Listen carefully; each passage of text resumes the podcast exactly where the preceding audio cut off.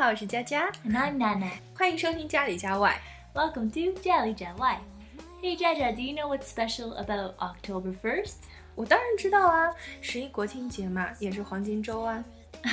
yes, you ought to know that it's Chinese National Day, but did you also know that it's International Day of Older Persons? 哦，每年的十月一日还是国际老人节。 Hmm. 嗯，确实啊，我们有 Children's Day 儿童节，Women's Day 女人节，当然也要有老人节。何况现在的人口老龄化越来越严重。 Did you know that Japan has the world's oldest population? Already a quarter of Japanese people are over 65. There are 50,000 centenarians. Now adult diapers outsell baby diapers. 哇、日本的老龄化这么严重啊，占人口的四分之一。啊、他们也太长寿了吧！Centenarian，一百岁以上的老人竟然有五万人。 Japan also has the world's highest life expectancy. Women on average live to the incredible age of 88. 啊，好高啊！日本女人的平均寿命已经达到了八十八岁。 Oh, I heard the average life expectancy of women in Shanghai is over eighty-five. 在中国，上海人寿命也很长的，女性的平均寿命超过了八十五岁。哦，这样的吗？也很高。哎，同一梯队的还有北京、天津、浙江、香港、澳门，人均预期寿命已经超过了八十岁。哎，我发现了一个共同的特点，哎，Uh-huh. 这些地区的人呢，都是有钱、有药、有氧、有阳光。oh, that makes sense. so today we're going to talk about elderly people. Let's start today's show. Nothing changes, nothing leaves, but I need to believe 中国也有老人节，你知道吗？是在 Lunar Calendar September the 9th，、农历九月初九，我们管它叫做重阳节。不过没有春节、中秋节那么有名。 Hmm. Is the aging population in China a serious issue? 嗯，中国并不是老龄化严重，应该叫 aging trend is serious，老龄化趋势严重。也就是说，目前的情况并不严重，但是以后就不好说了。 Hmm. 那加拿大呢？ Um, perhaps it's similar to China. The aging population in Canada has been predicted to keep accelerating between 2010 and 2031. Population aging will, of course, continue after 2031, but at a slower pace. Today, one in seven Canadians are 65 or over, and by 2036, it will be nearly one in four Canadians that will be seniors. 哎，我有个疑问，为什么同为发达国家，日本的老龄化会那么严重呢？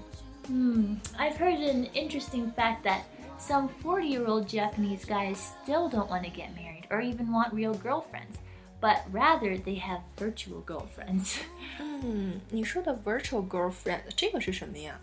It's basically a computer program, and it can simulate girls to talk to you and be like a girlfriend. What？她是一个虚拟的女朋友，但是为什么他们要有一个虚拟的女朋友啊？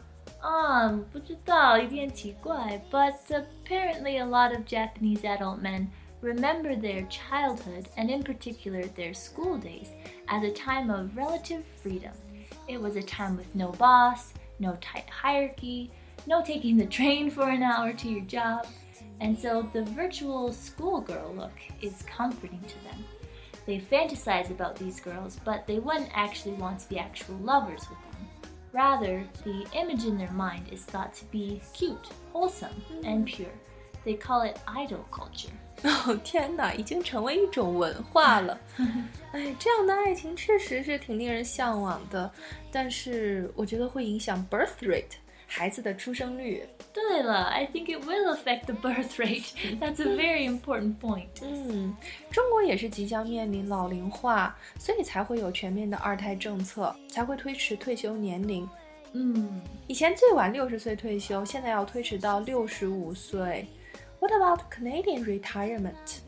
While the age you choose to retire can depend on your job, the standard age to begin receiving a retirement pension is 65. However, you may receive a reduced retirement pension as early as the month following your 60th birthday. Alternatively, you may receive an increased pension after reaching the age of 65. 哦，这样也很合理呀。早退呢就拿的少，晚退就拿的多。对于推迟退休年龄这个事情呢， 啊，我觉得还是有点矛盾的。一方面呢，我觉得政府是在赖账，强留着老年人在工作岗位上不让走。但是呢，另一方面看到那些大妈们生龙活虎的在跳 square dance，那，广场舞的时候呢，我就觉得赶紧回去上班吧。yeah, square dancing is pretty cool. 很热闹. But if the Chinese government doesn't delay the retirement age, China's going to need a lot more squares in which to dance. 嗯，是啊，再不推迟退休，中国得修多少广场啊？ However, most of the elderly people are still quite healthy by the time they can retire. They are still able to keep active and do lots of things. 是啊，许多退休了的人会 feel depressed，很失落。那在加拿大退休的老人会做一些什么样的事情呢？ Mm, well, my parents are both seniors now. they do a lot of volunteer work, they spend lots of time with their grandkids, and they also love to travel. 啊，总结起来呢，就是做 volunteer 义工，享受子孙满堂和旅游。 Mm. Statistically, 89.3% of seniors say that they are satisfied with their life, and 80% of seniors frequently participate in at least one social activity. Social interaction is so important for maintaining health and well being in older adults. And everybody, really. 是啊，在中国做义工的怕是不多，带孩子啊，或者是旅游，也是中国老人的最主要的工作。哎，那你们那儿老人一般会喜欢去哪儿旅游啊？ Oh, well, cruise ships are often full of seniors, finally getting a chance to see the world while still being in a comfortable environment. In the winter, many seniors may travel to a warm destination like Florida in the States for a couple months to escape the cold. 啊，哎，佛罗里达好像跟加拿大不远是吧？是的，比较近. From my hometown, it takes around 24 hours to drive by car to Florida. And the climate changes from bitter cold to sunny and warm. so, many seniors aged 65 to 74 say that their main form of transportation is driving their own vehicle. Less than 6% use public transit. 嗯，你们从小就是会开车嘛，所以自驾游很方便啊。 Hmm, it's quite convenient, but it's not as good for the environment. there are around 200,000 people aged 85 and over in Canada who still have their driver's license. 哇，加拿大有二十万八十五岁以上的老人有驾照， 哦，看起来你们也很长寿嘛。 Well, Waikong is 90 and still lives at with my grandma. 嗯，我爷爷 lived to be 97 years old. He was a very healthy man right to the end and lived in a retirement home with other elderly people. 哇，看来你有长寿的基因哦。哎，你刚说的 retirement home 应该就是 nursing home 敬老院吧？ Mm, 差不多，但是 nursing homes have a lot more medical services, more like a hospital, where a retirement home is more like an apartment complex where only elderly people live. 嗯，哎，其实中国也有这样子的，我们可能会叫托老所吧。不过我见过的一些服务不是很好。 Mm, Canadian retirement homes can have pretty good services. Some also can have nursing care if needed.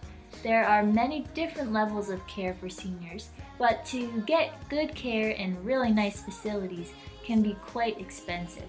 So start saving for retirement while you're still young. 嗯，也是啊，自己身体还很健康呢，干嘛要去敬老院呢？ Well, in Canada, it's actually 92.1% of seniors live in private homes. But if they are too sick and caring for them becomes too difficult for their loved ones, the family can move them to a nursing home where they can get better care. 嗯，在中国呢，大多数的老年人是待在家里或者是子女的家里，老有所养，老有所依也是中国的孝道嘛。哎、对了，这个孝顺用英语怎么说呀？啊，我觉得不是我们的文化，so 不知道怎么说。 Um, you could say filial piety or filial duty. I heard that in a traditional Chinese family, filial piety is rigidly observed. 是对了吗？那既然你不确定，我也不太确定。但是，嗯，我觉得应该是 filial piety 或者是 duty，只有中国有嘛，西方文化里没有。这个翻译过来更合适一点吧。嗯，Yes, I've seen that many Chinese parents and children have very good 恭喜。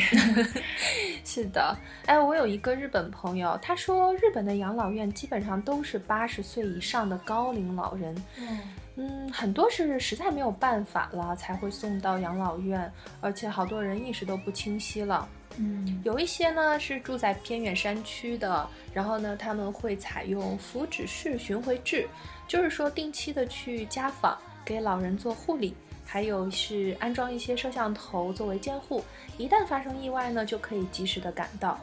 Oh, that's a good idea. You can stay in your own home while still getting some good nursing care services. 嗯，好啦，那今天的节目就到这里，喜欢就关注我们吧，感谢你的收听，下次见喽。See you next time.